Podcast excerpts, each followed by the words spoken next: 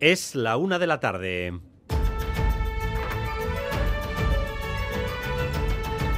Crónica de Euskadi con Dani Álvarez. A Rachaldeón, el Partido Socialista trata de fidelizar a sus socios de legislatura y hoy da un paso adelante en Pamplona al pactar una moción de censura con Euskal Herria Bildu.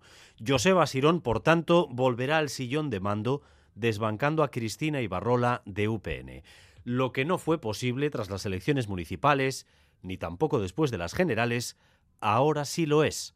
Nunca el PSN había votado sí a un alcalde de EH Bildu. Y esta es la lectura que hacen las dos fuerzas políticas, Miren Zabaleta, Ramón Alzorriz nos permite a dos culturas políticas tan distintas como las nuestras avanzar juntas en beneficio de la ciudad y de sus personas. Sé que es difícil, sé que a algunas personas les costará entender ciertas cosas, pero creo que solo con decisiones valientes y dando pasos hacia adelante podremos avanzar como sociedad. Debemos dar pasos en beneficio de la convivencia, Pasos en beneficio de la convivencia, dice el socialista Ramón Alzorriz. El PSN hará lo que siempre dijo que nunca haría, votar a Asirón. Aritz Aguirre, Arrachaldeón a Rachaldeón y considera además que es un paso histórico porque PSN y EH Bildu comparten y destacan que se trata de un acuerdo político histórico entre ambas formaciones para mirar al futuro y construir un nuevo tiempo. Ambas formaciones desvinculan el acuerdo de la investidura de Pedro Sánchez y circunscriben lo acordado a Pamplona, pero al mismo tiempo destacan, nos comparten un mismo acuerdo, aún en diferentes ruedas de prensa, y destacan que es la primera piedra, piedra para mirar hacia adelante. Este movimiento es todo un terremoto político que tiene repercusiones en Madrid y, por qué no decirlo, también en Euskadi. Para UPN es un golpe muy duro porque pierde su principal bastión cuando Cristina Ibarrola buscaba consolidarse como alcaldesa. Pero su partido se ha atado al PP y a Vox contra Pedro Sánchez y ese camino no le ha dejado demasiadas salidas. Esta es la consecuencia, la moción de censura. UPN y el Partido Popular hablan en estos términos. Esparza, Feijó, Gamarra. No hay nada que justifique esto. Esto no pasa en ningún sitio de Europa. Y a ningún socialista alemán se le ocurre darle la alcaldía de, de un municipio alemán a un partido nazi. Este socialismo ha traspasado todas las rayas yo ya no sé cuáles quedan por venir. El precio que Bildu le puso para ser presidente. Otegui exigió una moción de censura en Pamplona y el señor Sánchez la ha aceptado. Él elige bando. Jamás estaré al lado de los que llevaron asesinos en sus listas electorales. Pero tomen nota, el PNV, no vaya a ser que lo próximo sea que Bildu sea Lendakari también en el País Vasco mientras el ministro más lenguaraz del gobierno, Óscar Puente, ha defendido hoy con vehemencia esta moción de censura en el Congreso, que sin embargo el Partido Socialista de Euskadi limita al ámbito local de Pamplona. Navarra es una cosa, Pamplona es una cosa, Euskadi otra, Andueza. Lo único que tengo que decir que es una cuestión que corresponde a los compañeros y compañeras del Partido Socialista de, de, Navarra que han tomado esa decisión, que repito y reitero, se circunscribe a una cuestión local, a una cuestión relativa exclusivamente al Ayuntamiento de Pamplona.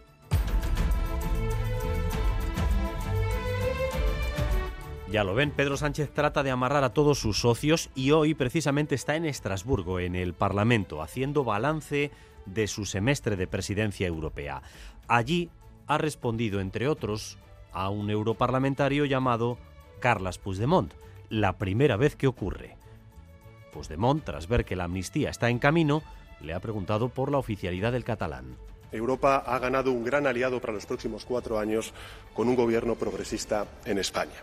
El pasado 23 de julio los españoles tuvieron que elegir entre dos proyectos antitéticos, también de cara a la construcción europea? Esa Europa de las personas que usted debía defender durante su presidencia no nos incluye si hablamos en catalán. Nuestra libertad de expresión en esta Cámara vale menos que la suya.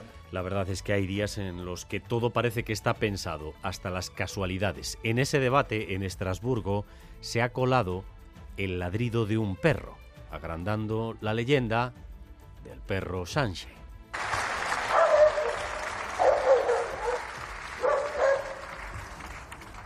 Parecía que estaba, parecía que estaba todo, montado. En fin, la COP28 mientras se cierra con eh, un retraso de 24 horas según lo previsto, pero con acuerdo final, un acuerdo respaldado por los 200 países presentes en Dubái.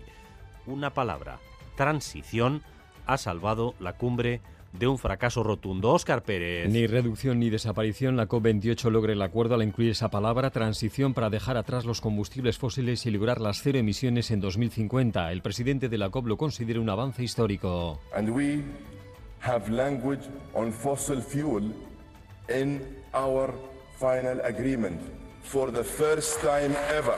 Hacemos referencia al combustible fósil en nuestro acuerdo final por primera vez en la historia, ha dicho Sultán Al-Jaber. Que se haya dado un paso, aunque pequeño, es valorado en general por la comunidad científica. Elisa Sainz de Murieta es investigadora del Centro Vasco para el Cambio Climático. Yo creo que hay algunos mensajes que son muy, muy importantes para decirle al mundo, a los inversores, a las empresas, que esto no tiene vuelta atrás, que la transición avanzará más o menos rápido, pero que... Las organizaciones ecologistas y algunos estados insulares del Pacífico advierten que la ambigüedad de este texto permite a gobiernos y empresas interpretar lo acordado según sus intereses. Y en las terrazas de los bares hoy se habla sobre todo de la posibilidad de que se prohíba fumar en esas terrazas. El Ministerio de Sanidad admite que este tema está en estudio. Y claro, a los fumadores pues gracia, gracia no les hace demasiada.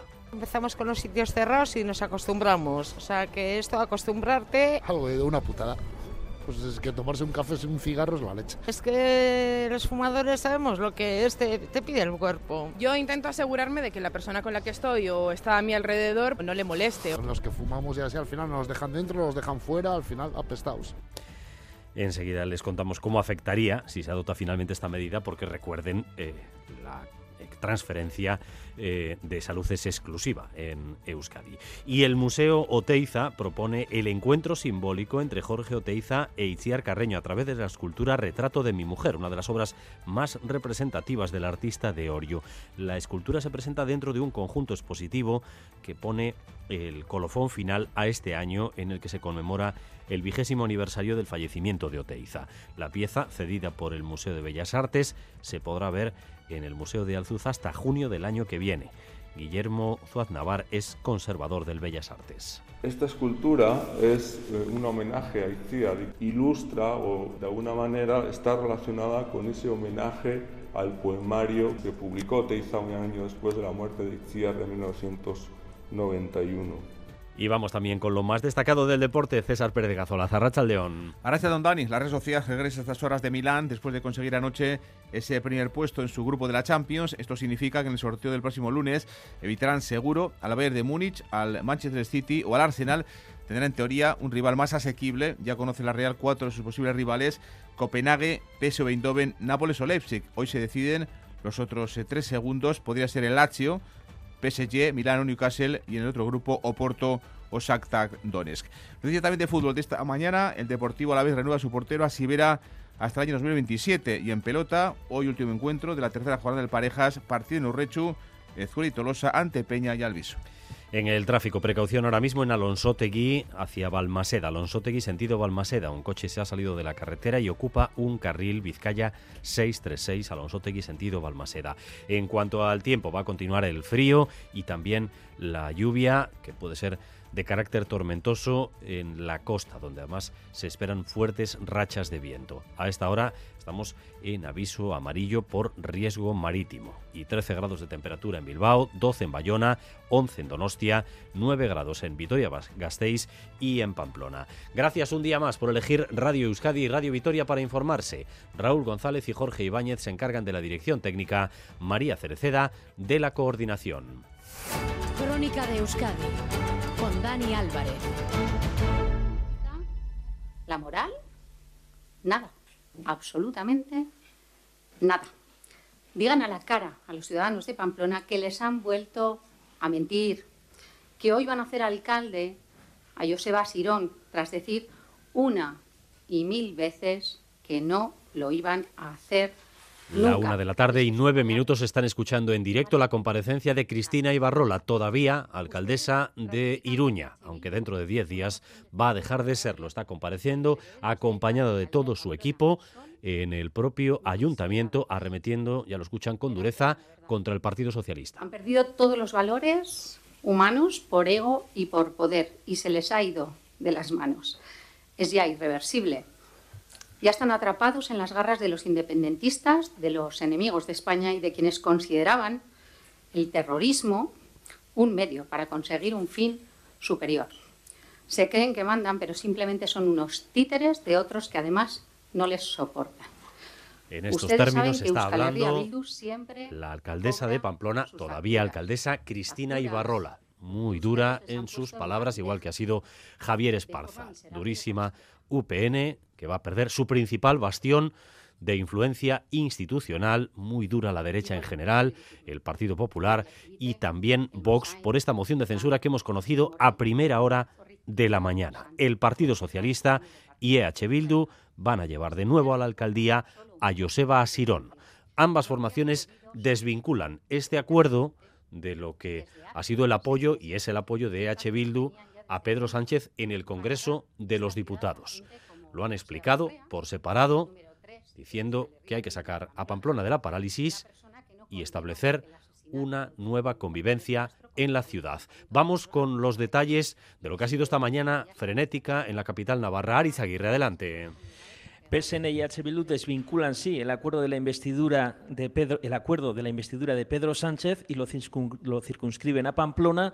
Responden con proyectos locales para la ciudad cuando se les pregunta, pero ambas formaciones destacan que es un acuerdo histórico y que sirve para mirar al futuro y construir un tiempo nuevo. Ramón Alzorriz, coordinador del PSN, destacaba incluso que es un paso adelante en la convivencia y también para respetar el voto de la ciudadanía, la mayoría progresista. Lo que le reclamábamos de defender las ideas por medio de la palabra, hoy es un hecho. Política, los momentos y los acuerdos son importantes. Es tiempo de mirar al futuro. Ante las críticas destacaba Alzorriz que él también fue víctima, amenazado de ETA, pero que estamos en un nuevo tiempo. Sé que es difícil, sé que a algunas personas les costará entender ciertas cosas, pero creo que solo con decisiones valientes y dando pasos hacia adelante podremos avanzar como sociedad. Debemos dar pasos en beneficio de la convivencia, avanzar de manera conjunta en una ciudad en la que, se ha confrontado muchas veces y por muchas cosas durante demasiado tiempo.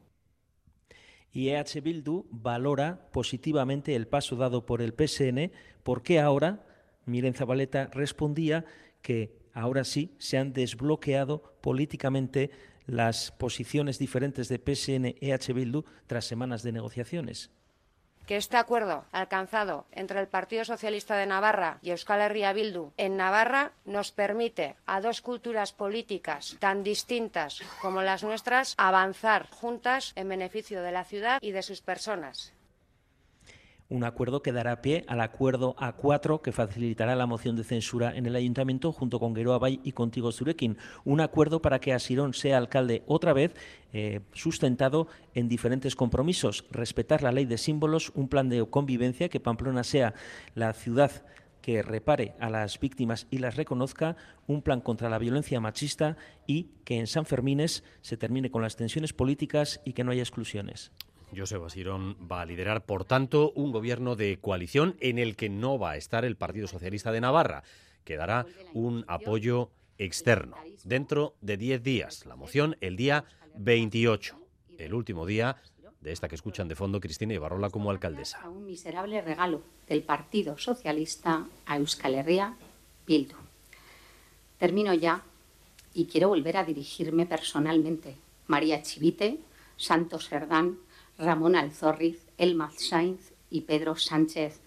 Tengo aquí el texto que han mandado a sus afiliados con tres puntos. Supongo que lo tienen todos ustedes. Los dos primeros intentando justificar su absurdo, absurdo relato de parálisis y de confrontación de esta alcaldesa.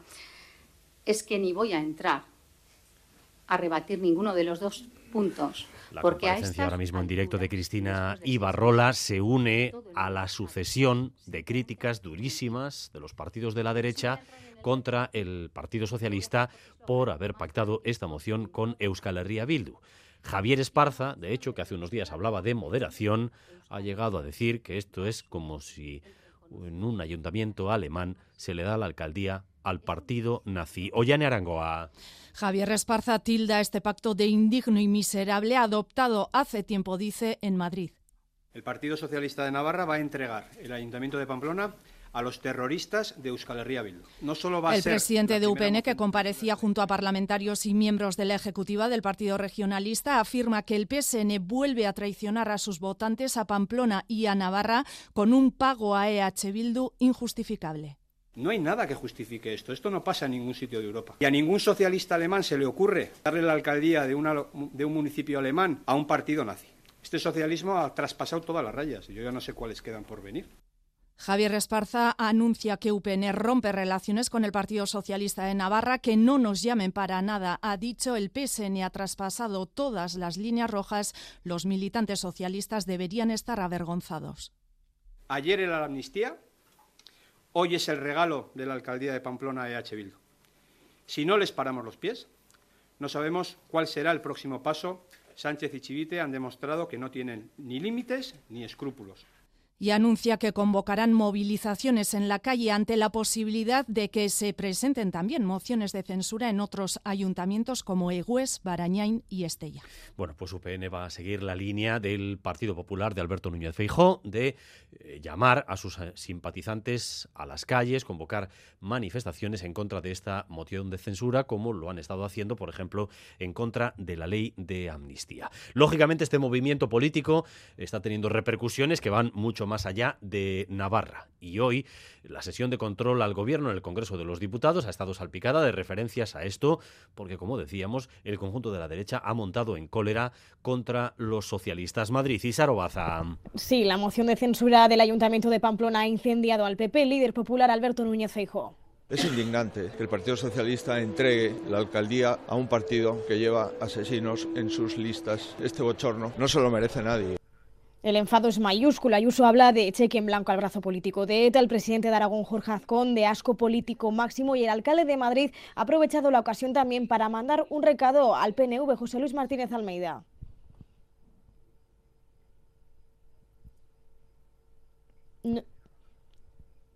No podemos escuchar ese corte de Almeida, pero Semper incluso ha afeado a Sánchez sus contradicciones, pues en su investidura recordaba a Unión del Pueblo Navarro que gobernaba en Pamplona gracias a los socialistas. Pero la respuesta de los ministros socialistas no ha tardado en llegar. Ministros Fernando Grande Marlasca y Óscar Puente. Que como luché contra ETA, he hecho de la convivencia el elemento esencial. Yo le digo sin ningún complejo que no tengo ningún problema en que un partido progresista democrático de este país se haga con una alcaldía de una capital de provincia. Desde el PSOE insisten en desvincular esta moción de censura de la investidura de Pedro Sánchez. Se pactó, recalcan posteriormente. el Partido Popular. No hemos podido escuchar al alcalde de Madrid, pero lo cier- vamos a escucharle ahora a Almeida, porque aprovechando el viaje, el PP, lo hacía Gamarra, lo hace también el alcalde de Madrid, le dejan este recado al PNV, las barbas en remojo. al PNV que cuando veas las barbas de tu vecino cortar, pon las tuyas a remojar. Que lo tenga claro, el PNV están siguiendo el mismo modus operandi con el que tantas veces han engañado a los españoles. Eso decía el, el Partido Popular, el alcalde de Madrid, en este caso concreto, por si al PNV le puede pasar lo mismo. Es decir, si en el futuro EH Bildu y el Partido Socialista también en Álava, Vizcaya o Guipúzcoa puedan alcanzar acuerdos de este tipo para eh, retirarle de gobiernos. En esta clave, el ministro más lenguaraz del gobierno, el ministro de Transportes, eh, Óscar Puente, en esa sesión de control ha defendido con vehemencia el acuerdo de Pamplona. Y acto seguido van a escuchar a Arnaldo Tegui en una entrevista con Xavier Lapiz en En Jaque, preguntándose por qué esto no puede repetirse en Guipúzcoa o en Gasteiz, y la respuesta que daba en Irún, en Ecuandueza. Yo le digo sin ningún complejo que no tengo ningún problema, ninguno, en que un partido progresista democrático de este país se haga con una alcaldía de una capital de provincia. Decir que no, es que en Euskadi la situación es diferente. ¿Cuál es la situación diferente? ¿Cuál es la situación diferente de la Diputación de Guipúzcoa? ¿Cuál es la situación diferente del Ayuntamiento de, Gasteiz?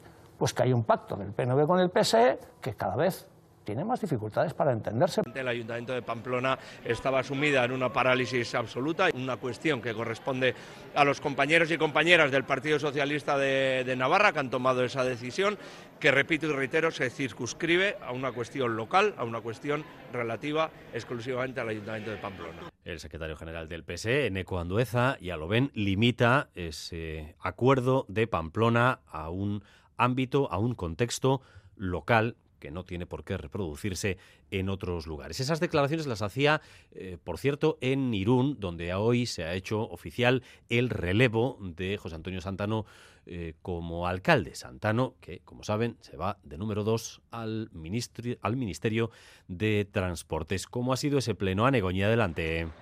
Sí, pues Cristina Laborda es ya la primera alcaldesa de Irún. Este ha sido el momento de su nombramiento proclamo alcaldesa del excelentísimo Ayuntamiento de la ciudad de Irún a doña Cristina Laborda Albolea.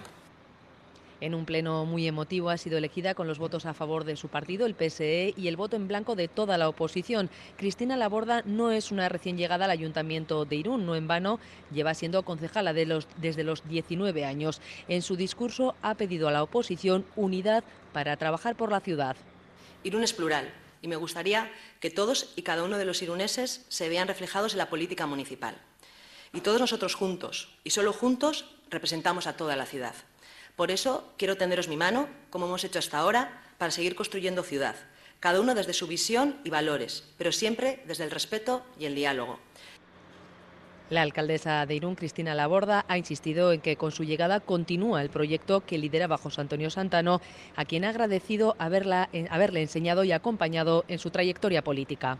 Ya lo ven, es una mañana en nuestro país, ha sido una mañana de alta intensidad eh, política en Pamplona, cambio en Irún, ya oficial al frente del ayuntamiento, con la nueva alcaldesa Cristina Laborda y con el exalcalde Santano dirigiéndose ya al Ministerio de Transportes. Y sobre transportes se ha debatido también en el pleno de control de esta mañana, porque el líder del Partido Popular del País Vasco, Javier de Andrés, le ha preguntado precisamente al ministro de Transportes sobre la llegada del tren de alta velocidad a Euskadi. Y de Andrés ha hecho una ligazón directa entre los acuerdos de los socialistas con EH Bildu y el retraso en el TAB. Escuchen la secuencia.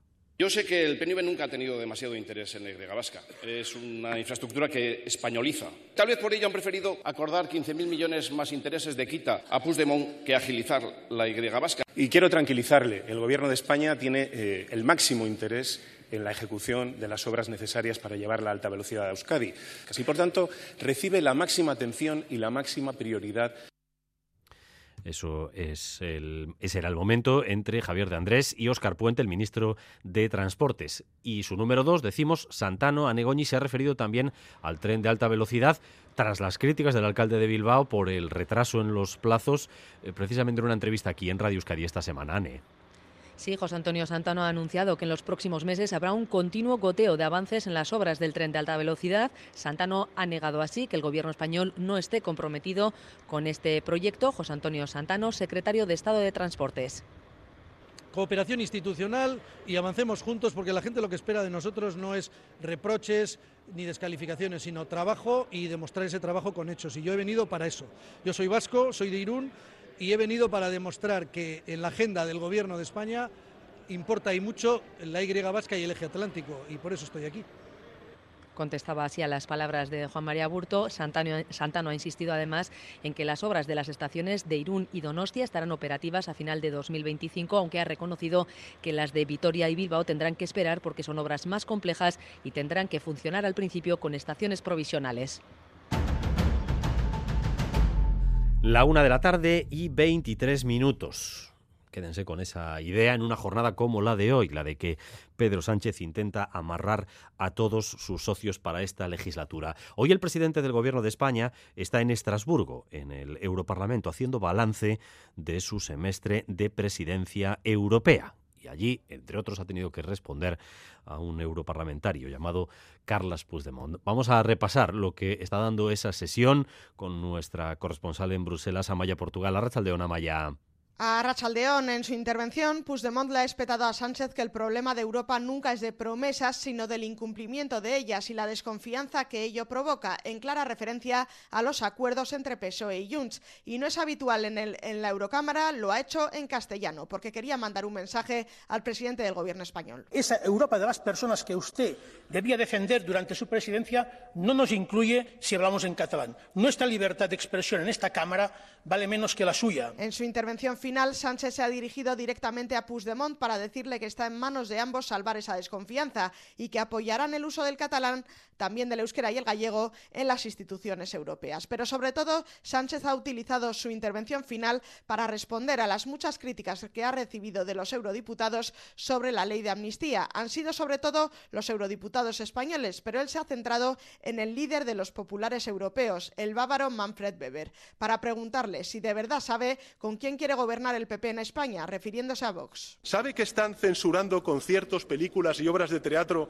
a la vez que están recuperando los nombres en las calles de nuestras ciudades de insignes personas vinculadas con la dictadura franquista? ¿Ese sería también su plan para Alemania, señor Weber? Devolverle a las calles y plazas de Berlín el nombre de los líderes del Tercer Reich? Sánchez ha tratado de mostrar su gobierno como europeísta y progresista y de antítesis de lo que hubiera sido un gobierno de Feijóo con la ultraderecha. Hay días, como les decíamos en la portada, en los que parece que está todo pensado, hasta las casualidades encajan.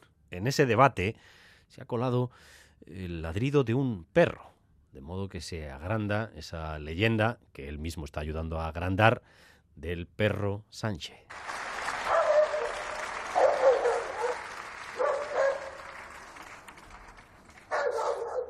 No, no. Dear colleagues, we must have a support animal in the house.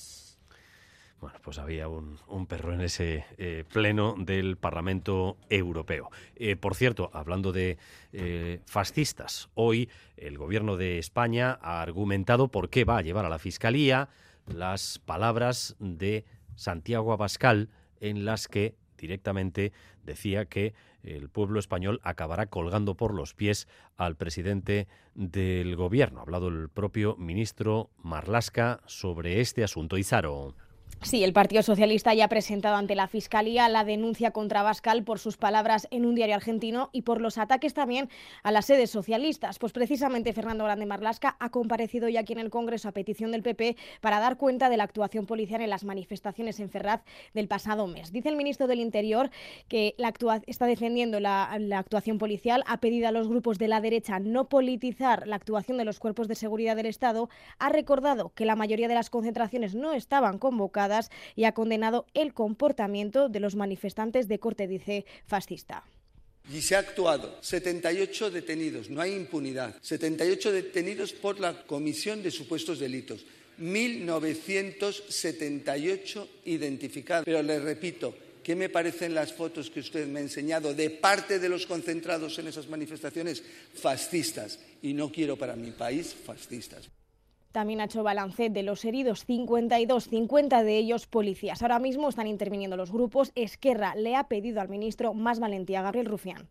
Es que, es que sean, no sean tan cobardes, que sean duros, que sean duros con esta gente. Y le pido que, que nos ayude, que nos ayude a endurecer eh, no solamente el Código Penal, sino también la Ley de Memoria Democrática.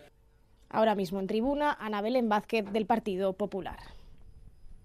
Crónica de Euskadi con Dani Álvarez. Tras los resultados del informe PISA sobre la situación de la educación vasca, los expertos siguen analizando qué pasos se deben dar para corregir los bajos niveles obtenidos en matemáticas, lectura o ciencias. La analista especializada en educación, Eva Silván, decía hoy aquí en Radio Euskadi que hay que analizar el sistema de modelos lingüísticos y evitar que si el euskera es la lengua vehicular, penalice al alumnado inmigrante. Natalia Serrano. Malos resultados, dice a nivel global. Considera Eva Silván especialmente preocupantes los de lectura. Nueve puntos por debajo del anterior informe PISA. Explica que si no se comprende lo que se lee, esto afecta a todas las materias. Ella ha cruzado los resultados de PISA con las evaluaciones propias, las del sistema vasco y SEIBEI. Cree que es preciso un análisis más ahora que la nueva ley de educación retoma, decía, el debate de modelos lingüísticos. Precisamente ahora que estamos con el debate de, de la ley vasca de educación, de los modelos lingüísticos y sabemos que eh, el alumnado se está matriculando, las familias están eh, matriculando eh, a sus hijos y a sus hijas principalmente en modelo de analizar bien a qué se debe este, este descenso en las competencias lectoras va a ser relevante y determinante para ver cómo, cómo evolucionan después. Y marca otro punto de análisis. Los datos detectan una brecha de hasta 28 puntos a favor del alumnado de familias autóctonas. Bueno, vemos como especialmente los chicos y chicas de alumnado inmigrante tienen dificultades en comunicación en euskera. Volver a incidir si el, sistema educativo camina y hay una eh, asunción y hay un consenso social y político en que el euskera tiene que ser la lengua vehicular del sistema educativo vasco. Habrá entonces, decía, que adoptar medidas políticas de apoyo a este alumnado para que no sufra desventajas. La una y media de la tarde. Seguimos en Crónica de Euskadi.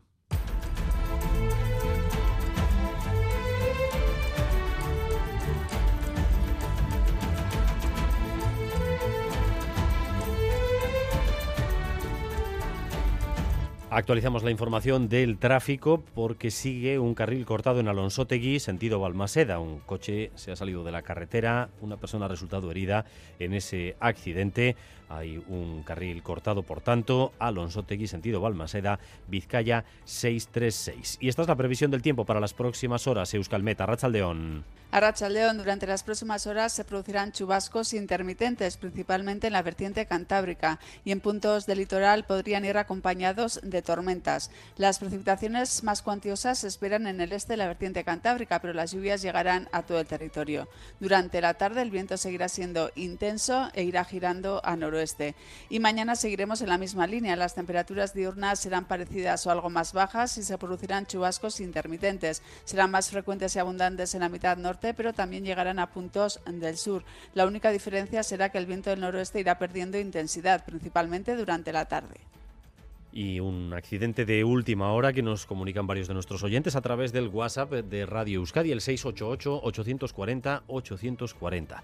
Ha volcado un coche en la A8 en Bilbao, en la zona de eh, Sabino Arana, sentido Cantabria. Parece que hay varias personas atrapadas. Vuelco de un vehículo en la A8, en la zona de Sabino Arana, en Bilbao, en sentido hacia Cantabria. Atención, por tanto, en esa zona. Y a partir de las 2 y cuarto, la información deportiva en Quirol al día. Vamos ya con los principales titulares. César Pérez Gazola, Zarrachaldeón. Ahora sí, don Dani. La Real Sociedad regresa este miércoles de Milán, vuelve a casa después de conseguir anoche el punto que le faltaba para ser primero en su grupo de la Champions. Esto significa que el sorteo del próximo lunes evitarán a equipos del potencial de Bayern de Múnich, Arsenal o Manchester City. Tendrán en teoría un rival más asequible. Ya conoce la Real, por ejemplo, sus eh, posibles rivales cuatro. Copenhague, PSV Eindhoven, Nápoles o Leipzig. Hoy se deciden los otros eh, tres segundos. Podrían ser Oporto Sactardones, la Lazio o del otro grupo PSG, Milán o Newcastle. Las palabras del presidente de la Real, de Joaquín Aperribay, resumen el sentido de la acción Churordín. Es momento de soñar. En Roma perdimos 2-0 y también teníamos el dolor de corazón en ese momento, pero el crecimiento del equipo principalmente también se debe al entrenador y a los grandes jugadores que hay. ¿no? Y agradecerles. Siempre va a haber un bajón, un partido peor, eh, un partido que vamos a pensar que estamos más lejos de lo que se puede, pero es momento de soñar, tener esperanza y a seguir creciendo. Noticia también de, este, de esta mañana de fútbol, el Deportivo Alavés ha hecho oficial la renovación de su portero de Sibera hasta el año 2027. El guardameta alicantino cumplirá así su décima temporada, 10 años en el Glorioso. Llegó en el 2018 procedente del Valencia. Creo que he crecido mucho como, como jugador, como persona. Creo que el Alavés pues, eh, me lo ha dado todo. Esta renovación me, me anima a seguir trabajando para, para el futuro eh, y creo que lo mejor está por venir. Y en pelota, hoy último partido de la tercera jornada del pareja, se encuentra en Urrechu, Ezcori y Tolosa ante Peña y Albisu. Vamos a escuchar a dos de los protagonistas, a Xavi Tolosa, un habitual, por cierto, el día de Santa Lucía en Urrechu, y al delantero Tolosarra, a Yonander Peña. Sí, yo creo que hemos empezado bien, ¿no? Esto es muy largo, eh, yo creo que todavía tendremos eh, altibajos, pero, pero bueno, eh, estamos a buen nivel, eh, los dos vemos que nos compenetramos bien, que nos ayudamos uno al otro bien y, tenemos que seguir así. Para Ezcurdia también pienso que es muy buen frontón e intentaremos pues bueno, llevar el juego un poco adelante, a ver si mete ritmo y, y, podemos empezar desde ahí a hacer tantos. En balomano, hoy fin de la primera vuelta en la Liga Sobal para Neitasuna. Los navarros juegan esta noche en la pista del Nava en Segovia. Objetivo poner la guinda, una más que notable mitad de temporada de momento de los de Quique Domínguez. Este equipo en, esta primera vuelta ha hecho, bien y es, ser valiente, ser atrevido, ser descarado. Ha habido jugadores que han dado, yo creo que más de un paso adelante para poder estar donde ahora mismo estamos. Dos apuntes de ciclismo, dos de ciclismo femenino, porque el Aural Cucha Fundación Euskadi no tendrá licencia World Tour. Los próximos dos años lo decidía la UCI, la buscará para el 26 y el Vizcaya Durango, después de más de dos décadas compitiendo, ha anunciado esta mañana que no saldrá a la carretera el próximo curso en 2024.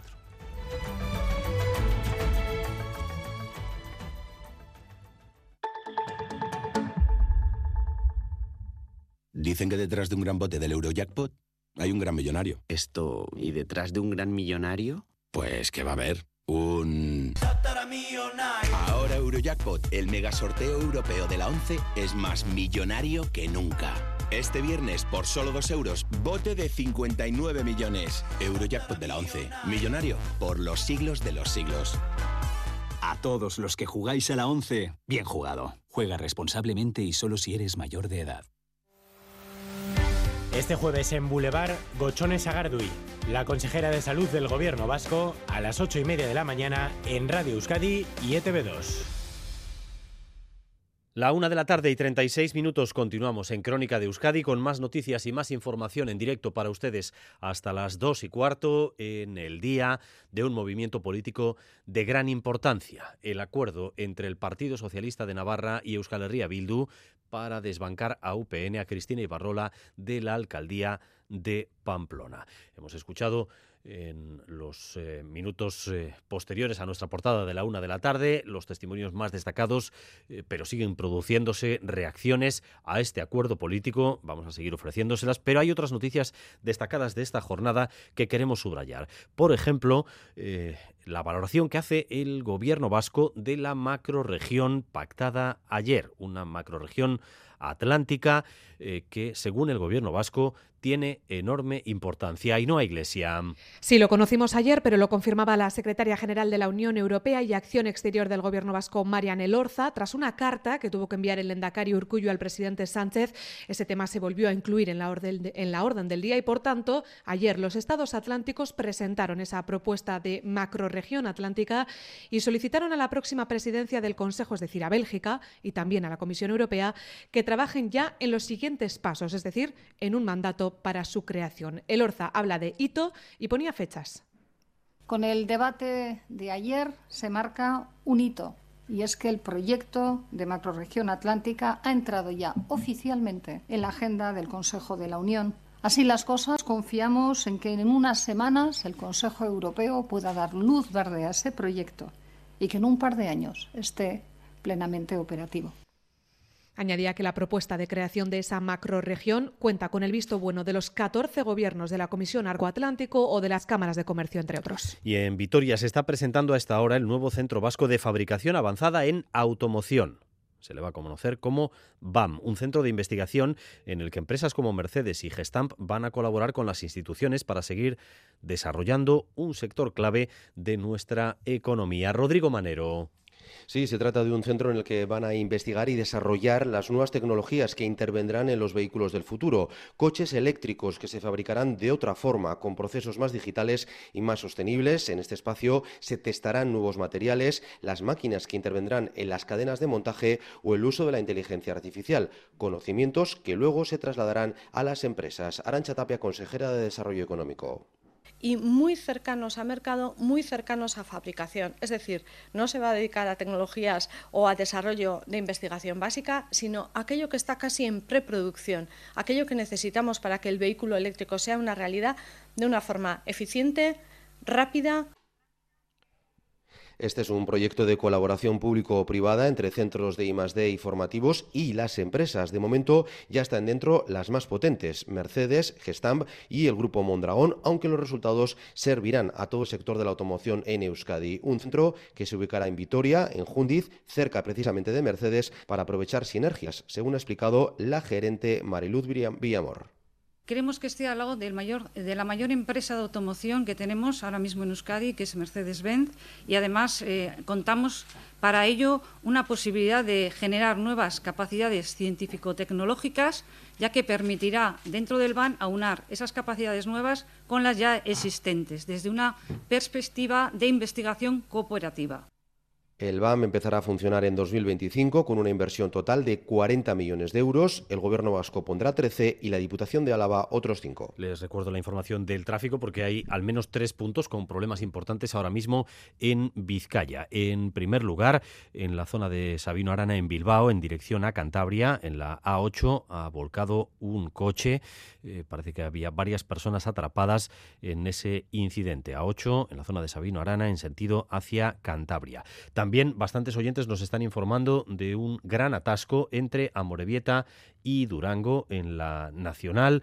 De momento desconocemos qué es lo que ha ocurrido, pero hay bastantes problemas. Algunos oyentes nos dicen que llevan más de 15 minutos parados más de 15 minutos parados por un atasco entre Amorebieta y Durango. Y también tenemos problemas en la zona de Alonsotegui en sentido hacia Balmaseda después de que un vehículo se haya salido de la carretera y esté parece ocupando todavía un carril. Alonso Tegui sentido Balmaseda, 688-840-840, así nos informan ustedes. Parada la Nacional a la altura de Amorebieta, dirección Donosti, la N634. Hay un atasco a la, salida de Amorebieta también, eh, en la Nacional 634.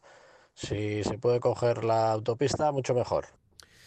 Una de la tarde y 41 minutos. Sorpresa para la Asociación de Apartamentos Turísticos de Euskadi por el eco mediático que está teniendo la decisión del Tribunal Supremo de avalar el veto a las comunidades de vecinos para el alquiler turístico en sus edificios. Uno de esos casos es en Donostia y reconocen que ha existido esa potestad de los residentes siempre y cuando esté recogido en los estatutos de la comunidad. Blanca Díez. Para impedir que haya una vivienda turística en un edificio de pisos, los estatutos de la comunidad deben recoger de manera explícita la prohibición para que se instalen actividades económicas. Pero esto ocurre en pocos casos, o en los pisos nuevos o en los muy antiguos. Asier Pereda, presidente de Aparture, Asociación de Apartamentos Turísticos de Euskadi, en Boulevard. Y que suelen ser estatutos o bien de obra nueva o, si no, estatutos muy antiguos, acuerdos de comunidad de los años 50 que decidían que en su comunidad no querían que, hubiera ni consultas de dentistas, ni despachos de abogados, ni notarías, ningún tipo de, de actividad económica. Además, Pereda ha explicado que la decisión de los vecinos tiene que ser unánime. Si tuviera unanimidad, sí. Lo que pasa que si hay alguna vivienda de uso turístico ya en el edificio, es imposible.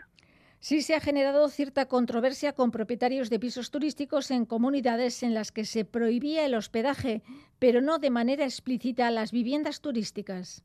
Ha habido casos, pero eran casos los que conocíamos en Euskadi, donde en lugar de prohibirse las actividades económicas, se prohibían los usos de hospedaje con carácter general. Ha habido casos en los que hay propietarios que han pensado que esas prohibiciones no les afectaban.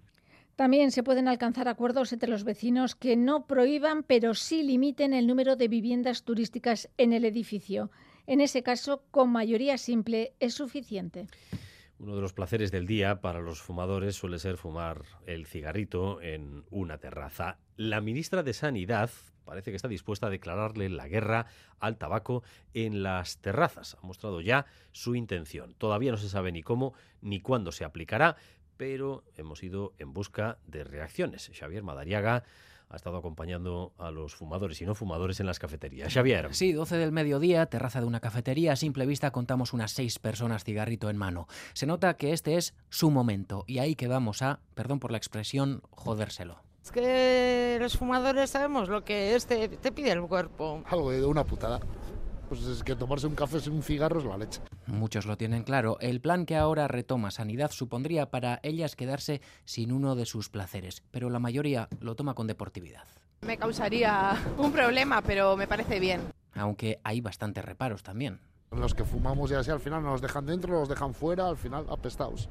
Al margen de eso, todos creen que sería cuestión de volver a acostumbrarse, como hicimos cuando se prohibió fumar en interiores a principios de los 2000. Empezamos con los sitios cerrados y nos acostumbramos. O sea, que esto acostumbrarte y mira, algo que nos quitan de encima a los fumadores. No estuvo mal del todo porque cuando piensas ahora en aquello, todos quemados en bares abarrotados y demás, yo creo que era un poco, un poco lío. Así es que entre los fumadores, resignación en las terrazas, dicen que cuando toque se alejarán de ellas para echarse su cigarrito, mientras los no fumadores respiramos tranquilos. Pero todo esto, ¿cómo se aplicará? Pues todavía todo está en el aire. La sanidad está transferida y los territorios de Araba, Vizcaya y Guipúzcoa, por ejemplo, ya cuentan con una red de espacios libres de humo, con más de 200 ayuntamientos integrados en ella, que nos invitan a no fumar en parques y playas, entre otros lugares. Veremos si Sanidad saca adelante su prohibición en las terrazas como y cómo la aplicamos después en casa. Por cierto, que el gobierno vasco limita a un episodio puntual el atasco en las urgencias de algunos hospitales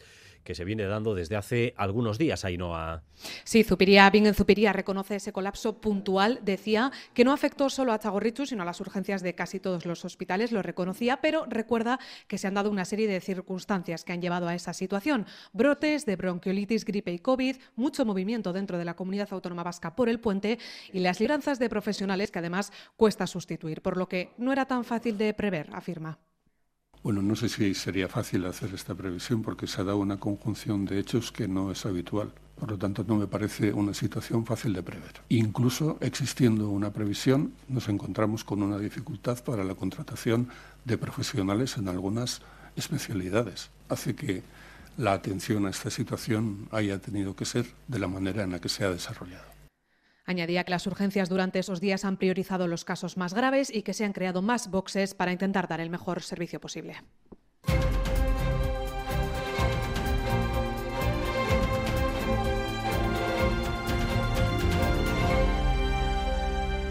Seguimos adelante, la una de la tarde y 46 minutos. La cumbre anual de la Convención de las Naciones Unidas sobre el Cambio Climático acaba hoy con acuerdo sobre la declaración final. La palabra que ha salvado la COP28 del fracaso ha sido transición.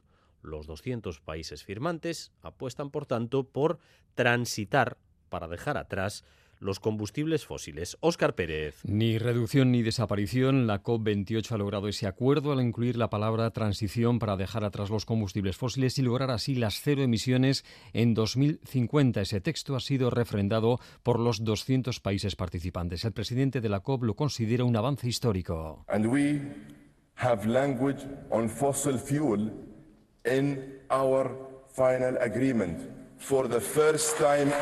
Hacemos referencia al combustible fósil en nuestro acuerdo final por primera vez en la historia, asegurado Sultán Al-Jaber, que ha acabado saliendo reforzado en su papel de mediador.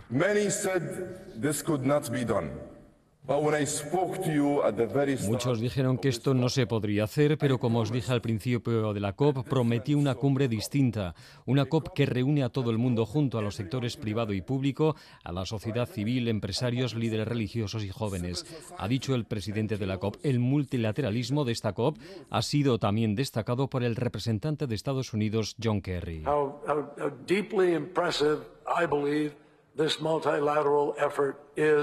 Ha sido muy importante el esfuerzo multilateral hecho aquí, decía Kerry, delegado del segundo país que más contamina del mundo. El primero es China y Kerry ha hablado también de ello.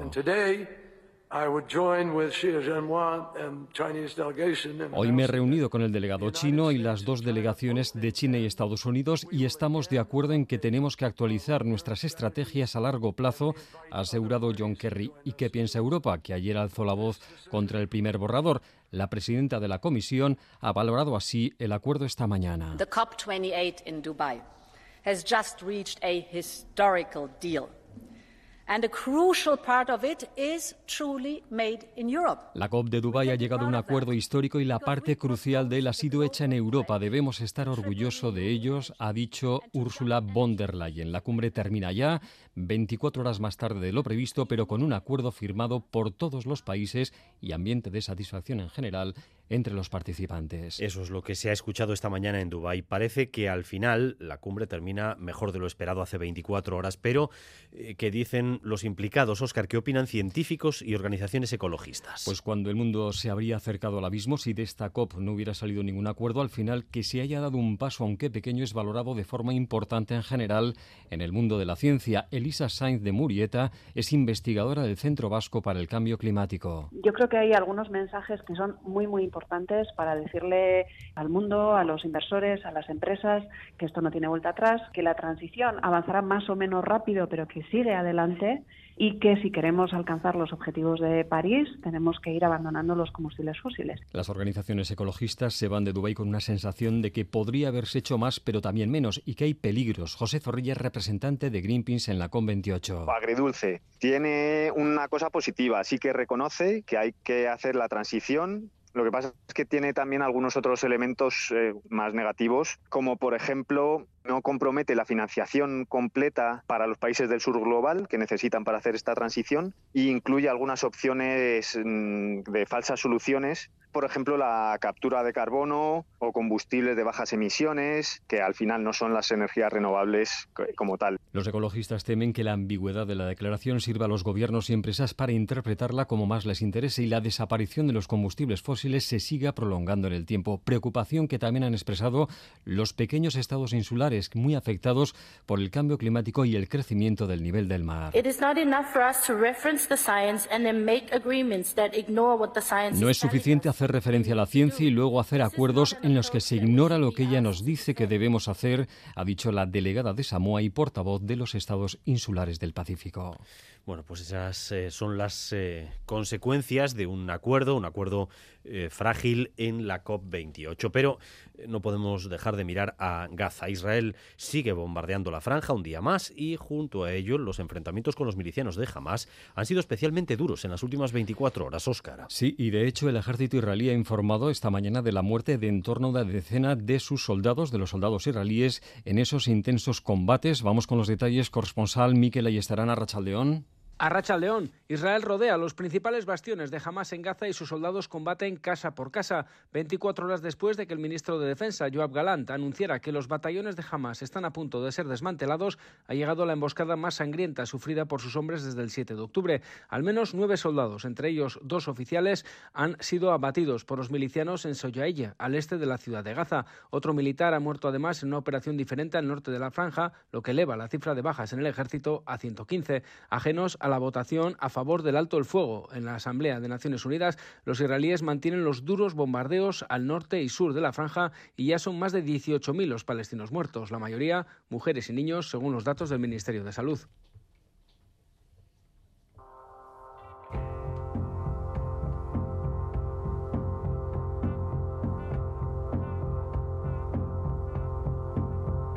En este frío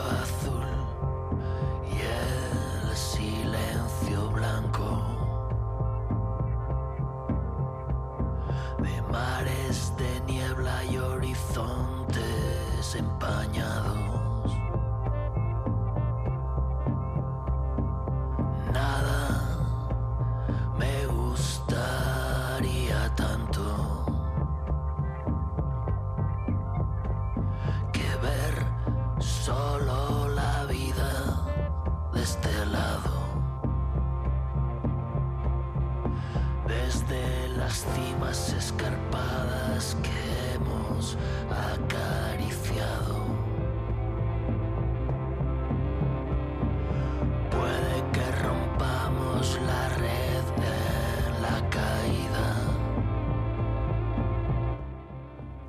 Tarde y 52 minutos. Ya está con nosotros Galder Pérez con el avance de la actividad cultural y cultura.eus a partir de las 3 y 5.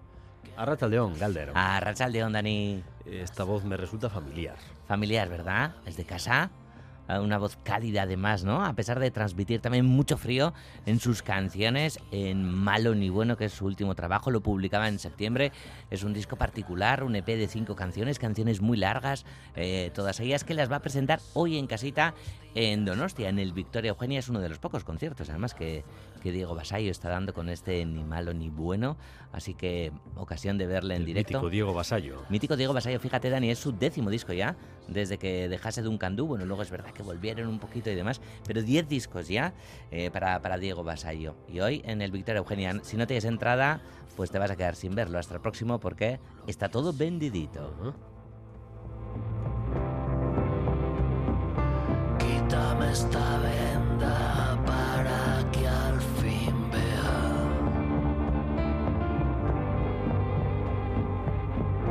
Lo que sin saberlo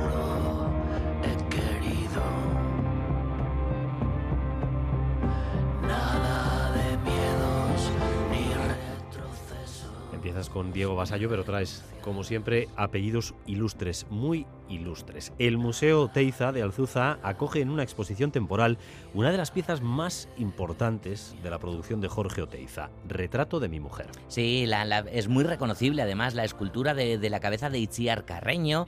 Oteiza la creaba en Buenos Aires en el 47, 1947, y un año antes, justo un año después, perdón, ambos regresaban a Bilbao. Y ahora llega, como dices Dani, al Museo Oteiza, cedida por el Museo de Bellas Artes de Bilbao, a cuya colección pertenece desde hace 12 años. La pieza se acompaña además de un conjunto expositivo en el que se incluyen fotografías que muestran su recorrido histórico. Y también se puede ver otro retrato de Itziar, en este caso una pieza realizada en 1953 y que tiene un carácter más expresivo y gestual. En el vigésimo aniversario del fallecimiento del artista, el Museo Jorge Oteiza propone con esta exposición el encuentro simbólico entre Jorge e Itziar. Guillermo Zuaznavar es el conservador del Bellas Artes. Siempre acompañó a Oteiza, primero en Bilbao, en Madrid, en Irún y finalmente en Alzuza. Ahora vuelve Itziar a Alzuza. Es tal vez una buena oportunidad para reivindicar su nombre. Gaur, hemen, orain, esan dezakegu Itziar bere etxean dagoela.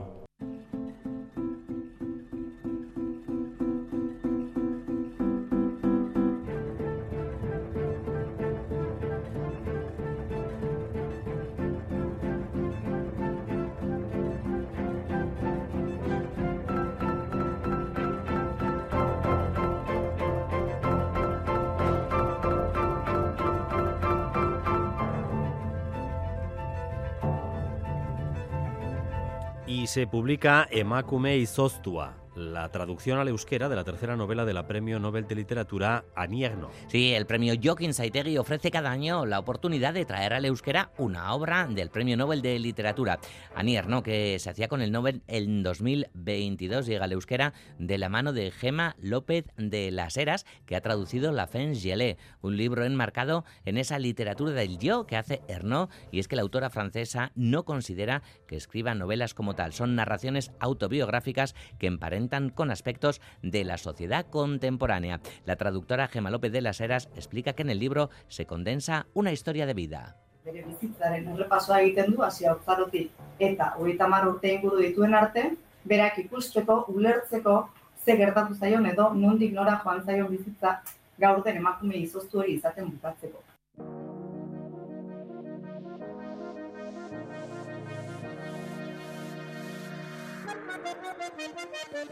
Kompromiso ezaren ideala, ez da beti erreala, nork erakutsi dizu ala, badala, bai, orgasmo zazala, asetzeri den bezala, hitzez ere, asetu behar genuen jada.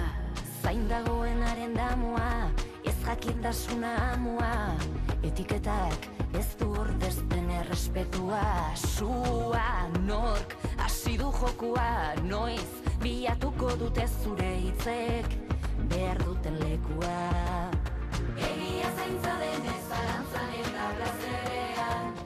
Y hoy se han puesto a la venta las entradas para la sexta edición del ciclo de concierto Gurea Ochak, protagonizado por mujeres, músicas. Sí, efectivamente, Dani. Bueno, esto de, vender entradas con tanto tiempo de antelación es una cosa, bueno, ya verás la última noticia que te traigo. Estaba buscando un tuit de Katis Aguirre, así, ah, vale, ya, lo he encontrado, que decía que le da mucha ansiedad cuando la gente hace planes con tanta antelación y demás. Según a qué concierto vayas, desde luego necesitas eh, cogerlas con tiempo. Hombre, eh, es que ahora el, mercado, especialmente en la música, va así. O sea, eh, un festival de un año para otro. Sí, pues eh, espérate la noticia que te traigo después. A ver, a ver. De, de, de, que, bueno, en Guraocha que estarán Idoia, Neomac, Merina Gris, Laura San y Keral Laoz, eh, cada una ofreciendo pues en dos conciertos. Victoria Eugenia, teatro principal, serán los escenarios y bandas como Neomac, eh, que acaban de volver de su gira por Japón, pues van a tocar por última vez en una temporadita dentro del festival Gureaochak. Escuchamos a Light Escudero. Ahora estamos haciendo un parón para intentar trabajar con, con cosas nuevas y ideas nuevas, pero sí que queremos hacer fin de gira especial solamente en salas que son especiales para nosotras, en, teatros en, todo el País Vasco y, será la última oportunidad de, de conocer este disco.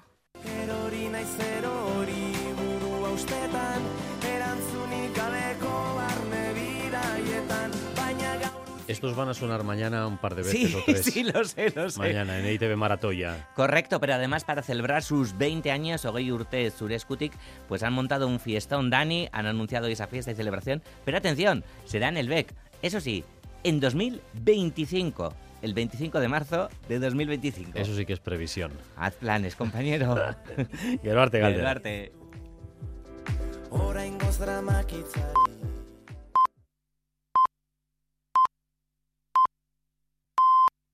Son las 2 de la tarde.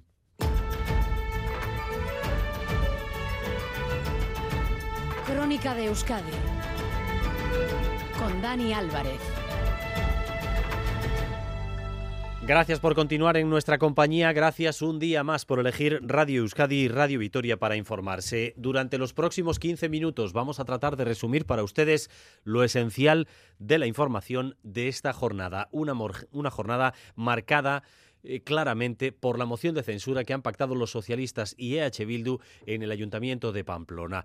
Eh, enseguida nos fijamos en cada una de las pantallas de esta historia, pero antes, eh, lo más útil para muchos de ustedes que nos escuchan desde el coche ahora mismo, la información del tráfico con varios problemas a estas horas. Mayalen Galparsoro. Sí, por ejemplo, en la 8 en Bilbao, en las curvas de Zorroza, sentido Cantabria, un coche se ha salido de la calzada y ha volcado después. Es una zona de mucho tráfico y puede haber retenciones en esa zona.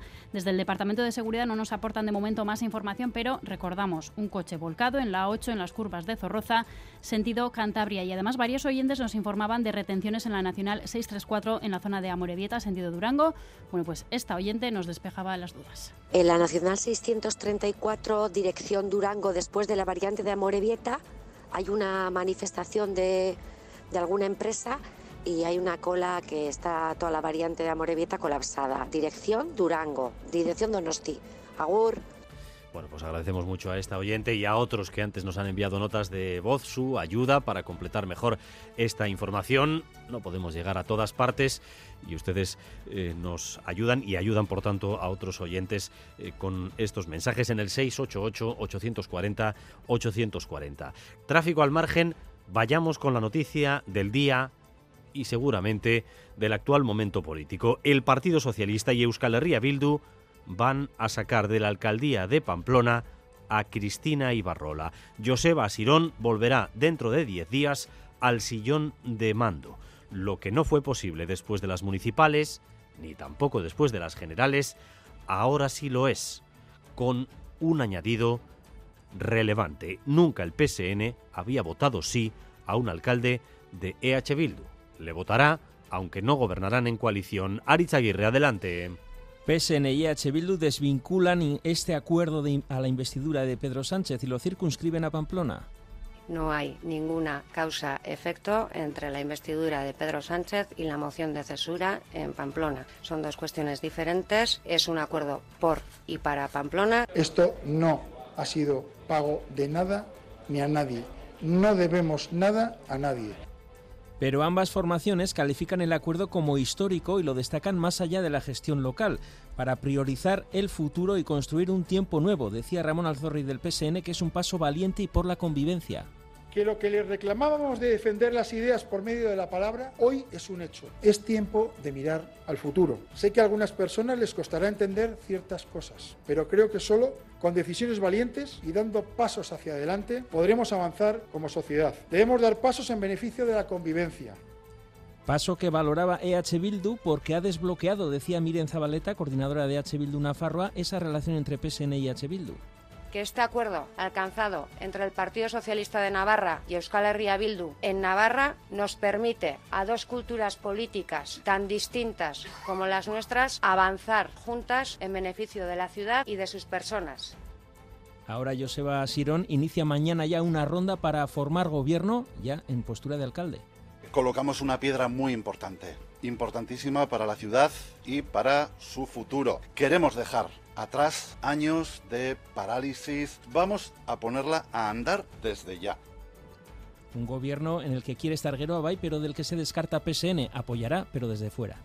Ya lo han oído, según los firmantes de este acuerdo, de esta moción de censura, no es un intercambio de cromos, es eh, un pacto de convivencia en Pamplona y en toda Navarra.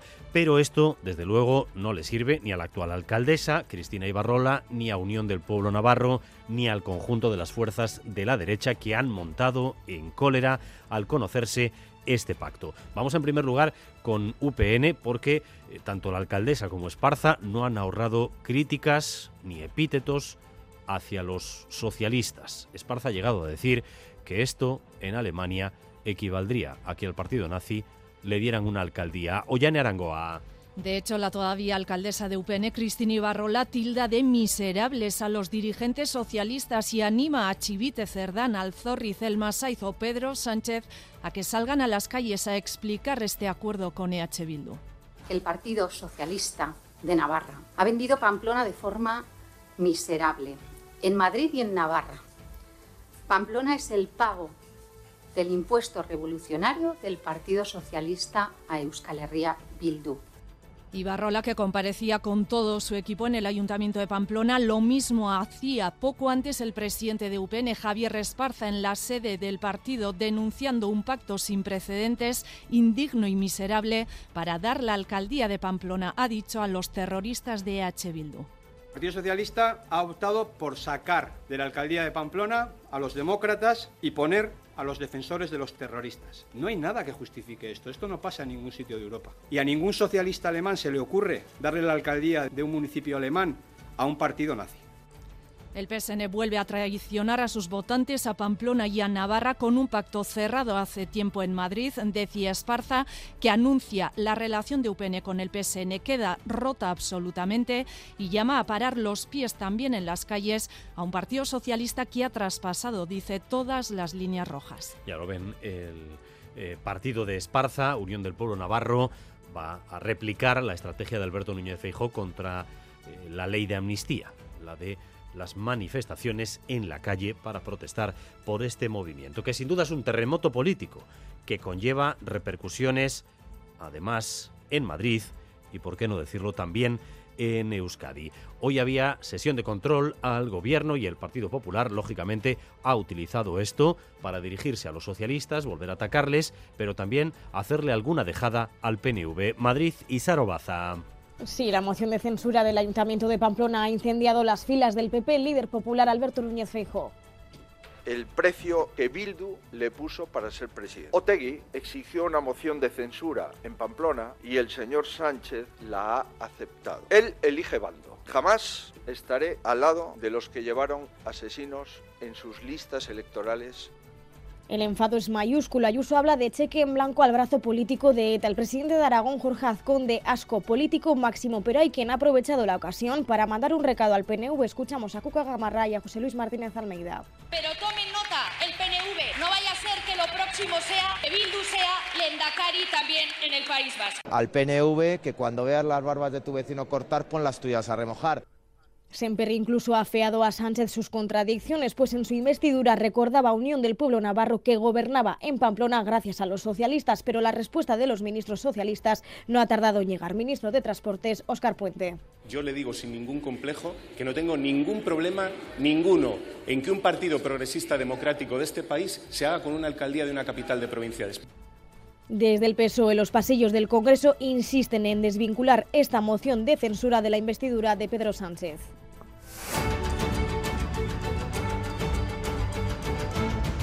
Las 2 de la tarde y 8 minutos. Y también en el Congreso de los Diputados, el candidato del PP vasco al Endacari, Javier de Andrés, también diputado por Álava, eh, se ha dirigido al nuevo ministro de Transportes, a Óscar Puente, para preguntarle por los retrasos en el tren de alta velocidad sugiriendo, bueno, más que sugiriendo, diciendo directamente que si el TAP se retrasa tanto en Euskadi es porque a Bildu no le interesa y como Bildu tiene pacto con los socialistas, pues la ecuación sale. Tenemos la sospecha de que los pactos que ustedes tienen sellados con Bildu también estén detrás de este asunto. Hoy hemos sabido que ustedes van a dar la alcaldía de Pamplona a Bildu y eso es parte del pacto secreto y también es muy posible que sea parte del pacto secreto el que esta infraestructura no se lleve a cabo porque ellos nunca han querido esta infraestructura. Quiero tranquilizarle, el Gobierno de España tiene eh, el máximo interés en la ejecución de las obras necesarias para llevar la alta velocidad a Euskadi. Así, por tanto, recibe la máxima atención y la máxima prioridad. Hoy, precisamente, hay que recordar que el alcalde de Bilbao, Juan María Burto, en una entrevista aquí en Boulevard, en Radio Euskadi, eh, decía que el gobierno de España castiga a Euskadi por estos retrasos en el tren de alta velocidad. Pues bien, hoy en Irún, José Antonio Santano, que ha dejado ya la alcaldía, eh, hoy estaba presente en la toma de posesión de su sucesora, Cristina Laborda. Y Santano ha hablado precisamente de esos plazos. a Negoñi. No podemos escuchar ahora esa información, José Antonio Santano, refiriéndose a los próximos eh, plazos, a los próximos hitos eh, del tren de alta velocidad en Euskadi. Seguimos adelante porque se continúa hablando de los resultados del informe PISA sobre la situación de la educación vasca. Los expertos analizan qué pasos se deben dar para corregir los bajos niveles obtenidos en matemáticas, lectura y ciencias. La analista, especializada precisamente en educación, Eva Silván, ha dicho hoy en Radio Euskadi que hay que analizar el sistema de modelos lingüísticos y evitar que si el euskera es la lengua vehicular, penalice al alumnado inmigrante. Natalia Serrano. Malos resultados, decía a nivel global. Eva Silván considera, no obstante, especialmente preocupantes los de lectura, nueve puntos por debajo del anterior informe PISA. Explica que si no se comprende lo que se lee, esto afecta a todas las materias. Ella ha cruzado los resultados de PISA con las evaluaciones diagnósticas propias del sistema vasco del ISEI y a partir de ahí determina que es preciso un análisis sobre lo que ocurre más ahora que la nueva ley de educación retoma el debate de modelos lingüísticos. Y precisamente ahora que estamos con el debate de la ley vasca de educación, de los modelos lingüísticos y sabemos que familias están eh, matriculando sus hijos y a sus hijas principalmente en un modelo de eh, analizar bien eh, a qué se debe este, este descenso en las competencias lectoras va a ser relevante y determinante para ver cómo, cómo evolucionan después. Otro punto de análisis, los datos detectan una brecha, dice, de hasta 28 puntos a favor del alumnado de familias autóctonas. Bueno, vemos como especialmente los chicos y chicas de alumnado inmigrante tienen dificultades en comunicación en euskera.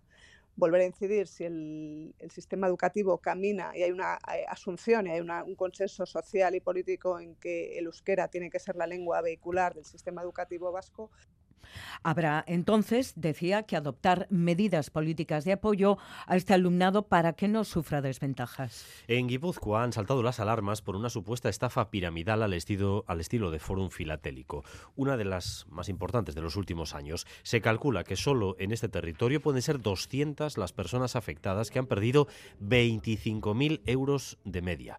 Xavier Madariaga ha charlado con el abogado que lleva este caso. Xavier. Sí, 200 personas afectadas en Guipúzcoa, otras 300 entre Araba y Vizcaya y en España podrían llegar a ser 5.000 personas que en total han perdido 150 millones en Herrero Brigantina. Rubén Cueto es abogado y hoy mismo tramita las querellas de algunos de sus clientes guipuzcoanos. El modus operandi simplemente era ofrecer una alta rentabilidad eh, a sus clientes, rentabilidades que oscilaban entre el 25 y el 50%. Mucha gente adquirió digamos, este tipo de productos.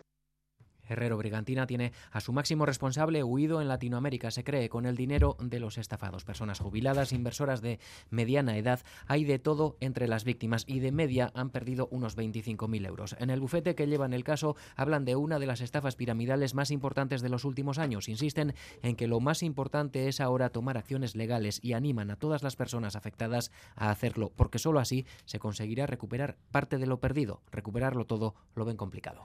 Les queríamos ofrecer antes esa información relativa a las declaraciones de José Antonio Santano, número dos ya del Ministerio de Transportes, sobre los próximos hitos en las obras del tren de alta velocidad. Podemos ir ya con ello. A Negoñé, adelante. Sí, José Antonio Santano ha anunciado hoy que en los próximos meses habrá un continuo goteo de avances en las obras del tren de alta velocidad. Santano ha negado así que el gobierno español no esté comprometido con este proyecto. José Antonio Santano, secretario de Estado de Transportes cooperación institucional y avancemos juntos porque la gente lo que espera de nosotros no es reproches ni descalificaciones, sino trabajo y demostrar ese trabajo con hechos. Y yo he venido para eso. Yo soy vasco, soy de Irún y he venido para demostrar que en la agenda del Gobierno de España importa y mucho la Y vasca y el eje atlántico y por eso estoy aquí ha recordado que el Gobierno español ha invertido ya más de 3.000 millones de euros en el tren de alta velocidad. Ha insistido en que las obras de las estaciones de Irún y Donostia estarán operativas a final de 2025, aunque ha reconocido que las de Vitoria y Bilbao tendrán que esperar porque son obras más complejas que tendrán que funcionar al principio con estaciones provisionales.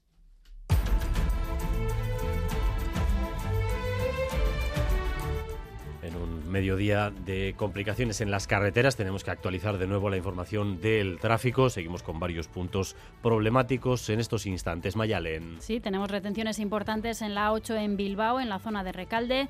Recordamos que un coche ha volcado en la antigua salida de Sabino Arana y ocupa un carril en sentido Cantabria. Una persona ha resultado herida y se espera ahora a la grúa para que retire el coche. Retenciones de unos 3 kilómetros ya en la zona de Recalde, A8, dirección Cantabria. Y nos falta todavía la previsión del tiempo para hoy, Euskalmet, Arrachaldeón. Arrachaldeón, durante las próximas horas se producirán chubascos intermitentes, principalmente en la vertiente cantábrica, y en puntos del litoral podrían ir acompañados de tormentas. Las precipitaciones más cuantiosas se esperan en el este de la vertiente cantábrica, pero las lluvias llegarán a todo el territorio. Durante la tarde el viento seguirá siendo intenso e irá girando a noroeste. Y mañana seguiremos en la misma línea. Las temperaturas diurnas serán parecidas o algo más bajas y se producirán chubascos intermitentes. Serán más frecuentes y abundantes en la mitad norte, pero también llegarán a puntos del sur. La única diferencia será que el viento del noroeste irá perdiendo intensidad, principalmente durante la tarde. Pues hasta aquí esta crónica de Euskadi, hora y cuarto de información en directo para ustedes. Información que continúa cada hora en punto y a partir de las 7 en Gambara con Arancha García y Miriam Duque. Raúl González y Jorge Ibáñez han estado en la dirección técnica, María Cereceda en la coordinación. Esteriquez, Zaindu Escarricasco. Crónica de Euskadi con Dani Álvarez.